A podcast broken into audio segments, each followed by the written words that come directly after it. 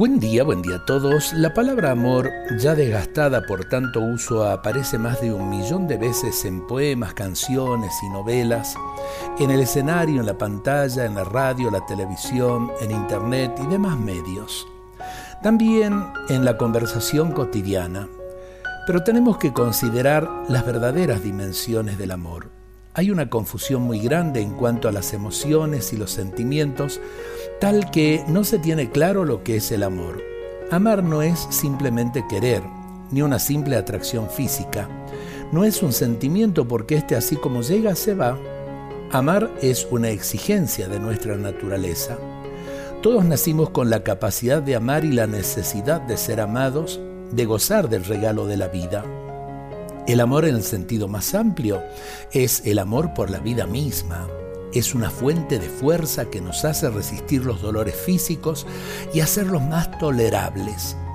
El verdadero amor a la vida es requisito indispensable para sentir amor hacia otra persona. Es el camino que nos lleva a la paz con nosotros mismos, con el mundo y con Dios. El amor no es posesivo, no esclaviza, Hemos nacido para amar y ser amados, lo que implica un ejercicio diario. El amor no es asunto de negocios, tanto me das, tanto te doy.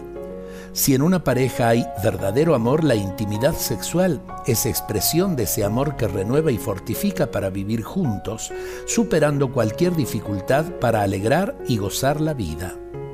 El que ama de verdad no sentirá nunca desprecio hacia la vida ciertamente no incurrirá en vicios ni delitos, no se vengará de la injusticia.